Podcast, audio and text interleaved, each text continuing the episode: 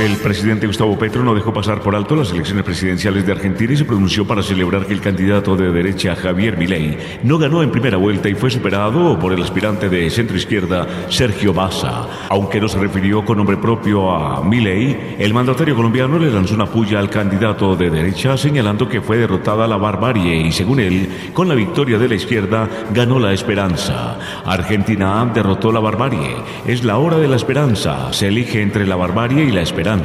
Felicitaciones al pueblo argentino, expuso el presidente Gustavo Petro a través de la red social X, antes Twitter. En otro orden de la información, la Unión Sindical Obrera USO, sindical de Ecopetrol, rechazó este lunes los anuncios de recortes en las áreas de exploración y producción que consideran vitales para la compañía. El presupuesto de inversión en estas áreas pasaría de 4.500 millones de dólares en 2023 a 2.500 millones de dólares el próximo año, de acuerdo con declaraciones ofrecidas por altos ejecutivos en la compañía. Las recientes decisiones ponen en riesgo la continuidad del negocio principal de Ecopetrol, que es la exploración y producción de petróleo y gas, mencionó la central obrera en un comunicado. Esta decisión, según la Central Obrera, también afectaría a las finanzas públicas, toda vez que Ecopetrol aporta en promedio 20 billones de pesos al financiamiento del Estado. Y al cierre.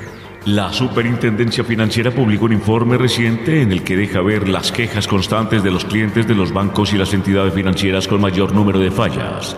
Según lo mencionado por la entidad, Bancolombia, el Banco de Bogotá y Da Vivienda son los bancos que, además de tener mayor cantidad de clientes, son los que más acumulan quejas en el país. No obstante, también se habla de Colpatria, un banco que, de acuerdo a lo dicho por la superfinanciera, ha recibido más de 800 quejas por parte de sus usuarios a través de los canales oficiales de la entidad, las cuales principalmente son por las tarjetas de crédito. Ahora, las noticias de Colombia y el mundo llegan a www.cdncol.com.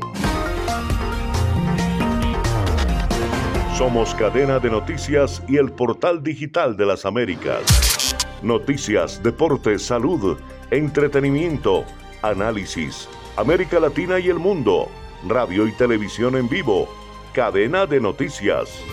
Cadena